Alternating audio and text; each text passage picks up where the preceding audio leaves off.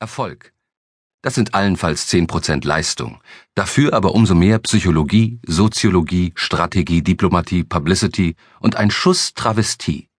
Das wusste schon Henry Ford, Gründer des gleichnamigen Autoherstellers, der davon überzeugt war, dass Erfolg allein darin bestehe, genau jene Fähigkeiten zu haben, die im Moment gefragt sind. Wie ich darauf komme? Menschen sind soziale Wesen. Seit sie zusammenleben, gibt es so etwas wie Rangordnungen. Diese vereinfachen das Leben und reduzieren Kosten, bei Entscheidungen zum Beispiel.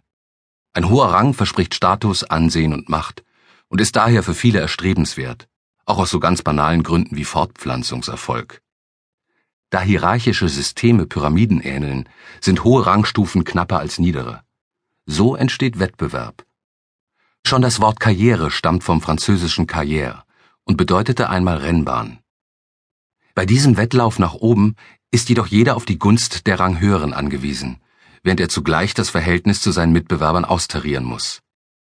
Spätestens seit der Mensch die Arbeitsteilung erfunden hat, gibt es diesen Wettbewerb nicht nur innerhalb von Gruppen und Organisationen, sondern auch zwischen selbigen.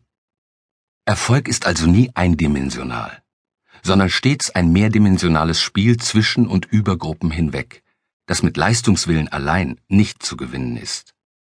Auch wenn manche das Gegenteil behaupten. Aber keine Bange. In über 5000 Jahren Zivilisationsgeschichte hat sich zwar die Zahl der Spieloptionen vergrößert, jedoch nicht die der Regeln und Mechanismen, wie und warum der eine aufsteigt und der andere nicht. Die wirklich wichtigen Gesetze des Erfolgs ändern sich nie. Zum Glück. So passen sie in ein einziges Buch. Dieses. Diese Karrierebibel ist, das sage ich ganz unbescheiden, aber zutreffend, die Essenz dessen, was Menschen aus unterschiedlichen Zeitaltern über Glück und Erfolg herausgefunden haben. Ein Destillat aus weisen Worten kluger Denker, die ihrer Zeit voraus waren aus wissenschaftlichen Studien, historischen Anekdoten und Allegorien, aus bewährten Strategien von Sun Tzu bis Karl von Clausewitz, von Lucius Annius Seneca bis Niccolò Machiavelli, sowie über 100 Büchern und noch mehr Artikeln, die dazu geschrieben wurden. Die Karrierebibel ist ein Leitfaden für ihre berufliche Laufbahn.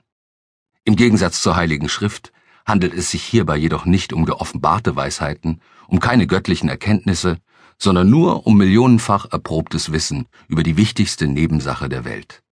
Erfolg. Wenn Sie etwas über den Sinn des Lebens herausfinden wollen, sollten Sie besser die Bibel lesen. Aber auch sonst empfehle ich Ihnen die Lektüre. Die Heilige Schrift beschreibt zahlreiche bemerkenswerte wie erfolgreiche Persönlichkeiten, von denen sich trefflich lernen lässt. Nicht zuletzt, dass Glück und Erfolg eine Frage der richtigen Motive und Prioritäten sind. Dieses Vadimekum hingegen ist gedacht für Menschen, die nicht seitenweise Fachliteratur wälzen, Buch um Buch durchackern und obendrein mehrtägige Lebensführungsseminare besuchen wollen.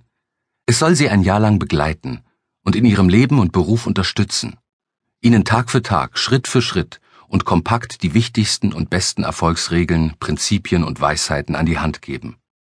Beginnend im Januar mit den wesentlichen Punkten für den Karrierestart bis hin zum Dezember und der Frage, wann und wie man den optimalen Ausstieg findet. Alle genannten Empfehlungen und Übungen sind so konzipiert, dass sie sich leicht in den Alltag integrieren lassen. Vielleicht wissen Sie das eine oder andere auch schon. Klasse, dann setzen Sie es in die Tat um. Falls nicht, liefert Ihnen dieses Hörbuch wertvolle Anregungen und Anstöße. Ja, richtig gehört. Auch Anstöße sind dabei. Nicht jeder Tag wird Ihnen gefallen. Nicht jede Methode, nicht jede Strategie wird zu Ihnen passen. Das kann und soll sie auch nicht. Denn jeder Mensch ist anders. Der eine steht noch am Anfang seiner Laufbahn, der andere mittendrin.